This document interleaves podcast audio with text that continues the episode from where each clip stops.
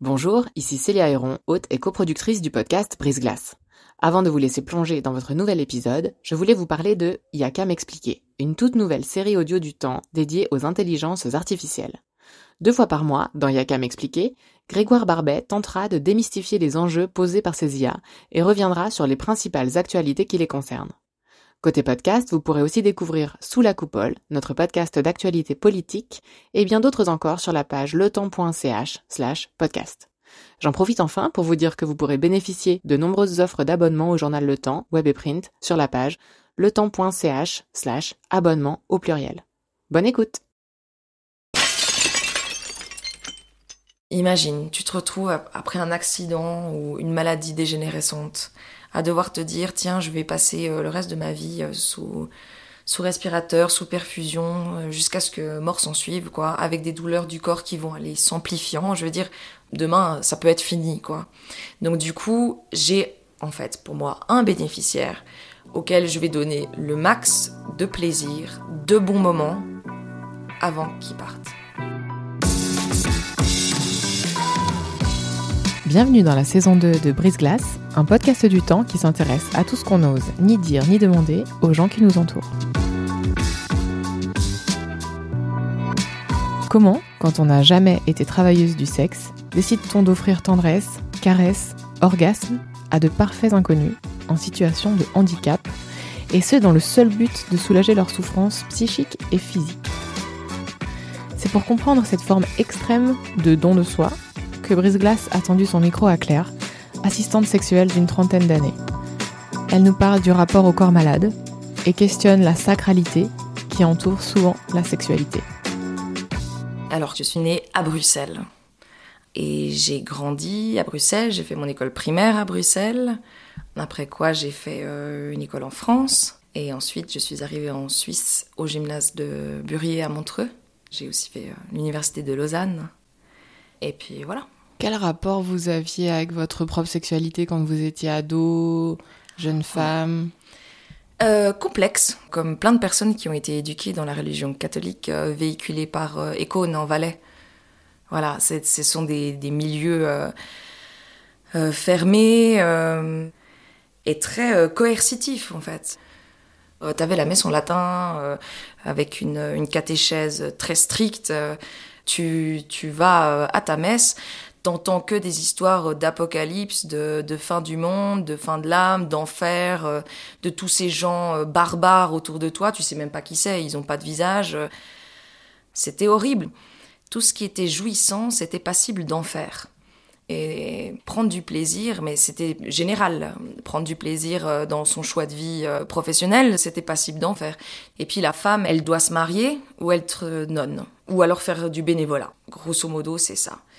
Et l'homme peut euh, avoir des rêves, euh, faire une carrière, parce que tout lui est permis.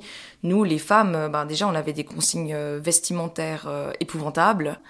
Et devenir une femme, c'était se poser des questions sur la maternité aussi, très vite. Je n'ai pas eu la case de penser au plaisir avant de penser à la maternité. L'acte sexuel procréant, on va dire pénétration avec éjaculation à l'intérieur, c'était quelque chose dont on ne parlait pas.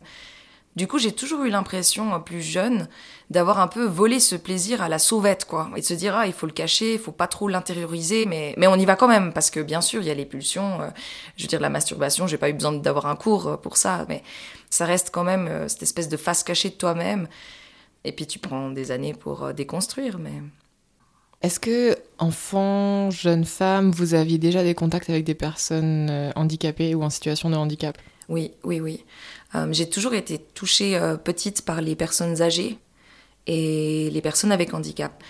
Très petite, j'avais rencontré une femme et j'ai jamais vraiment compris son histoire parce qu'elle avait des, des euh, un problème d'élocution important. Et cette femme, ben, j'étais lui parler, j'ai poussé sa chaise, je lui ai tenu de compagnie, j'avais pas grand chose à dire parce que j'étais vraiment genre minus quoi. Et elle m'a offert une peinture magnifique, vraiment très très belle. Et, euh, et c'est dingue, en fait. Euh, tu vois quelqu'un à mobilité euh, réduite et, et en fait, ils ont des, des choses merveilleuses dont on n'a pas idée. Puis voilà, ça m'a toujours touché ça. C'est toujours un peu difficile. En fait, quand t'es enfant, tu vois que quelqu'un va mal. Quand t'es petit, tu te dis pas, tiens, je peux lui acheter une nouvelle chaise euh, ou un exosquelette euh, de compète et puis où je peux donner des milliards de dollars à la recherche euh, pour améliorer son quotidien. Ben non, tu vas direct avec l'affect et puis tu, tu dis, voilà, moi je veux te donner de l'amour, tu sais pas ce que c'est, mais, mais c'est le seul truc que t'as quand t'es gamin en fait. Donc à quel moment de votre vie est-ce que l'assistanat sexuel est entré dans votre champ de conscience? Eh bien, euh, de manière chronologique, c'était 2013-2014. Et je me suis posé la question parce que simplement des personnes euh, avec euh, handicap m'avaient parlé sur un, banc au bord du lac. On a engagé des conversations et puis ça venait toujours au même point, c'est que ils sont exclus des groupes déjà parce qu'ils peuvent pas faire les mêmes activités, donc les sorties, ben voilà, ça va être assez limité.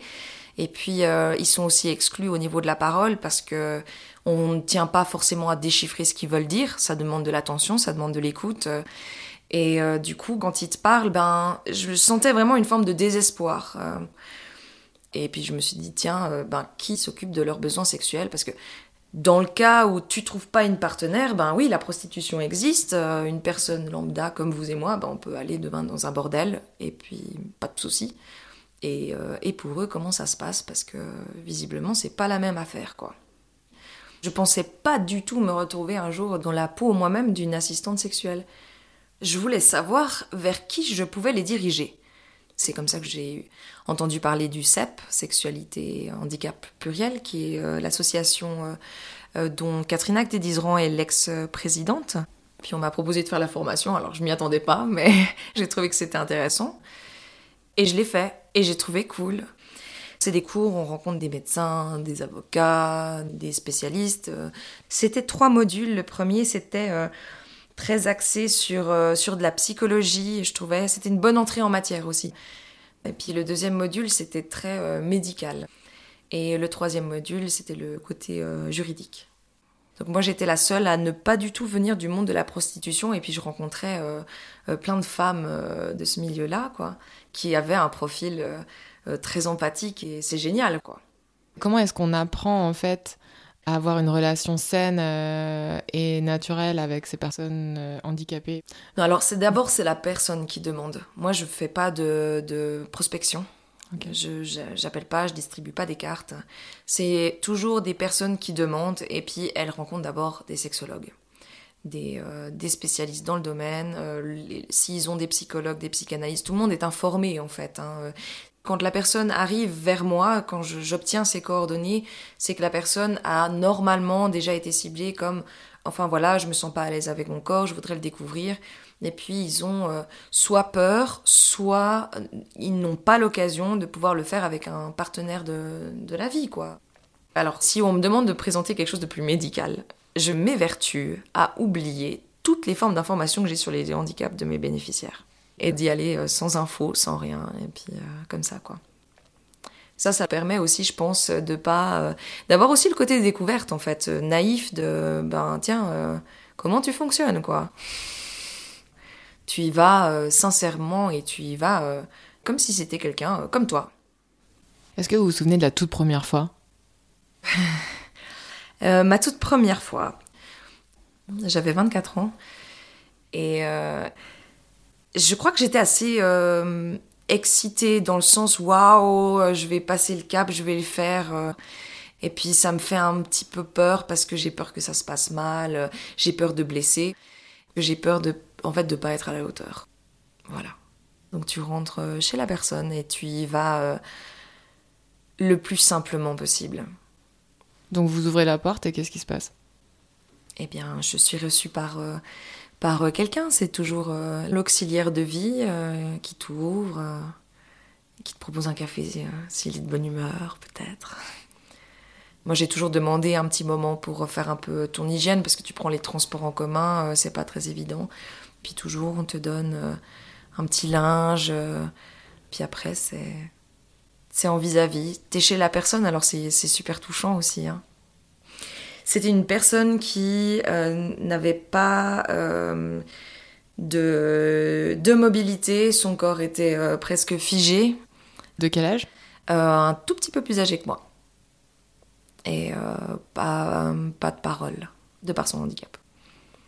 Une personne qui ne peut pas s'exprimer n'est pas dépourvue d'expression. Donc on peut peut-être pas le faire verbalement, mais euh, gestuellement, les yeux, euh, tu le vois tout de suite sur le visage, un, son de voix un peu plus rauque par exemple. il y aura toujours quelque chose.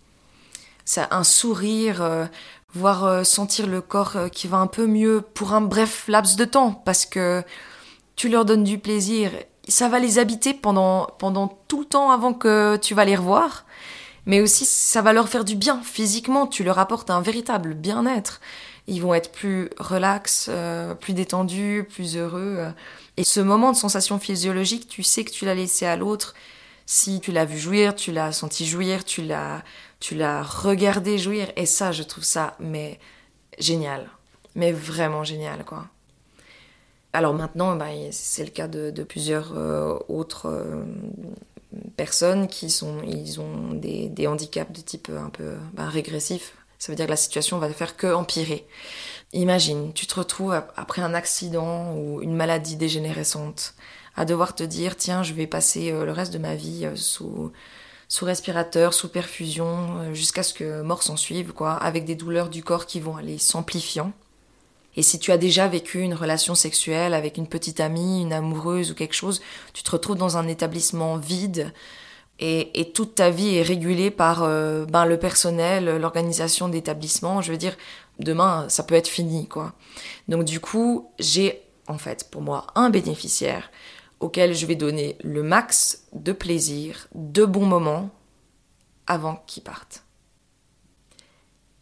Pour moi, ça a été euh, facile. Enfin, non, à part ces questions de faire mal à l'autre ou tu sais pas un peu trop sur quel pied danser, le reste, de manière générale, c'était facile. Le, côté difficile, c'est le côté sportif. Des fois, le, le, le c'est quand même euh, difficile à réaliser le corps ne le permet pas forcément de manière euh, aisée. Je dirais que franchement, des fois, ça a eu trait à de l'acrobatie. Et ce côté sportif, en fait, aussi a fait que sur place, eh ben, t'es aussi consciente que tu dois faire passer un bon moment, tu dois être jolie à regarder, donc euh, prendre soin de toi, euh, éviter de faire des gestes qui te mettent pas à ton avantage au niveau du champ de vision. Donc sur place, ben vraiment, j'essaye de faire le meilleur pour l'autre. Voilà, tout s'est bien passé, il n'y a pas eu d'accident, parce que ça a déjà arrivé qu'il y a un problème, par exemple une sonde urinaire qui se déplace, puis, euh, puis qui se décroche, et puis toi t'es là, ok, mais on va gérer ça, et de le faire avec simplicité, avec humour, et puis surtout pas dramatiser, et puis, puis bah moi j'ai pas vraiment cette fonction du dégoût. Pour moi, c'est, ça viendrait même pas à l'idée. C'est tellement naturel que voilà. Et du coup, bon bref, cette conscience de vouloir bien faire, ça fait que t'es pas vraiment dans ton ressenti à toi. Bien sûr, je suis contente quand il est content ou elle est contente parce que j'ai aussi fait des assistances euh, avec des femmes. Mais euh, t'es pas là pour toi. Tu partages un bon moment tant que ça se passe bien, t'es heureux avec l'autre et c'est une simple empathie. Est-ce qu'il y a une différence euh, notable entre les femmes et les hommes? Oui, les demandes sont pas pareilles.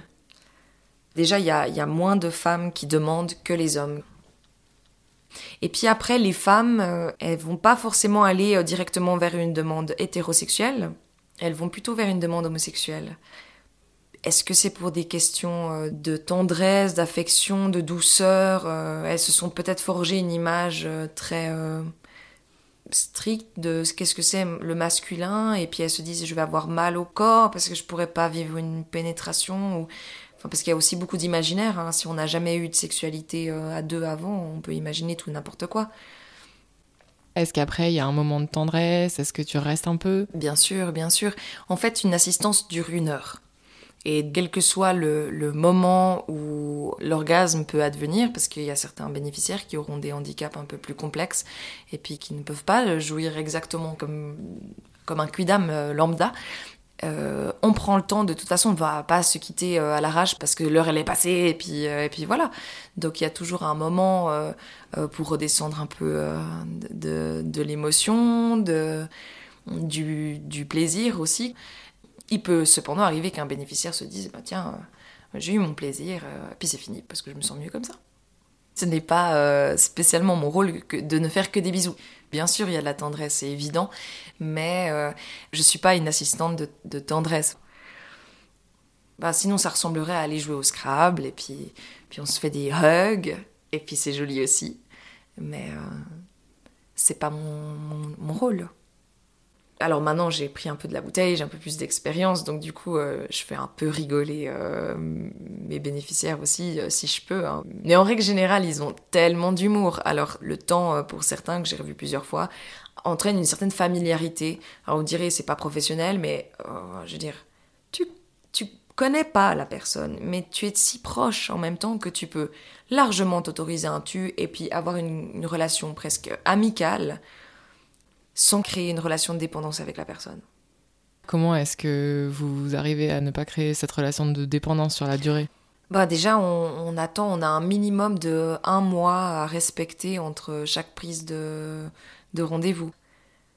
Et puis c'est vrai, hein, si tu vois quelqu'un, un partenaire sexuel, puis tu le revois pas avant un mois, puis tu sais que tu vas pas le revoir avant, il n'y a pas d'attache tu vas te réjouir de repasser un bon moment, mais, mais tu peux pas te projeter avec dans la vie. Et tomber amoureuse, c'est jamais arrivé? J'ai eu un, sentiment assez fort euh, pour une personne euh, euh, qui avait eu un grave accident. J'ai eu ce, début comme ça où, waouh, d'un coup, je me suis sentie un peu partir. Puis en fait, je devais déménager. Et puis ensuite, j'ai eu cette début de relation avec mon compagnon actuel et du coup après je me suis pas reposé cette question mais je sais que vraiment j'ai eu des sentiments forts pour cette personne. Mais est-ce qu'à un moment euh, pendant toutes ces années où vous étiez assistante sexuelle, vous en étiez ouverte à vos proches? Oui, oui. ben, la, la plupart de, de, mes amis, ils ont super bien réagi. Mais euh, il y a des personnes qui ont pensé que j'étais complètement euh, malade mentale et que je devais cacher des, des sexualités parallèles euh, graves. Que direct, t'es une pute, on peut baiser avec toi comme ça. puis du jour au lendemain, ton rapport d'amitié ou de, de, social, en fait, est complètement détérioré. Enfin voilà, c'est pas... Comment dire pour un partenaire euh, lambda que tu viens de rencontrer depuis X temps, euh, tu fais l'amour avec et puis finalement ça devient les petits soupers romantiques euh, et je te dis qu'est-ce que je fais dans ma vie, etc. Et toi qu'est-ce que tu fais? Ben là, tu caches ce métier, tu continues à le faire en anonymat ou tu le dis? C'est pas la même chose que si tu dis ben je sais pas, je fais un apprentissage en commerce ou comme ça, c'est un peu plus classique on va dire. Donc ça, ça a été euh, des petites choses difficiles à gérer. Et puis moi-même, avec ce côté féministe, il y a eu un moment quand même où je me suis dit, bah tiens, euh, le prochain homme qui veut vraiment avoir un projet construit avec moi, un projet de vie ou quelque chose, bah il devra passer sur le fait que euh, oui, je suis assistante sexuelle. Et puis je, bah, j'ai fait la rencontre de mon compagnon actuel il y a presque deux ans maintenant que nous sommes ensemble. On se connaît depuis, depuis pas mal d'années. Et lui, il l'a pris comment? Il l'a bien pris. Il l'a vraiment bien pris. Mais, euh, mais c'est vrai que même normalement, j'en parle pas euh, en rentrant chez moi. C'est vraiment, euh, c'est lié le secret professionnel. De toute façon, je dis pas de nom, il y a pas de, c'est pas traçable. Si j'ai un problème avec ça, je vais téléphoner à Catherine Acté-Dizeran, parce que c'est elle qui m'a formée et puis c'est la plus apte à pouvoir m'aider et m'épauler et puis elle le fait avec avec brio. Et du coup, ben je sais pas, normalement, je, j'ai rien à déverser en arrivant chez moi. Maintenant, ça m'est arrivé pour, euh, pour quelques situations de, de me sentir euh, un peu désemparée, euh, mal, pas dans mes chaussettes, parce que c'est pas un job très facile et puis que j'ai dû m'occuper de quelques personnes qui étaient plus difficiles à encadrer. Puis comme ben j'étais chez moi, ben voilà, il vit avec moi, alors du coup j'en, j'en ai un petit peu parlé et puis là j'ai vu que que c'était un petit peu difficile pour lui. Et, vos parents euh, ah, euh, mais, Alors mes parents euh, sont... Enfin, je... J'imagine qu'ils ne sont pas au courant. Je ne leur ai jamais dit parce que j'avais peur de les attrister. C'est-à-dire que je ne sais pas si mes parents comprendraient. Je pense pas que mes parents pensent que parce qu'ils sont avec handicap, ils n'ont pas le droit de se reproduire, donc ils n'ont pas le droit à une sexualité. Non, je ne crois vraiment pas que mes parents pensent ainsi.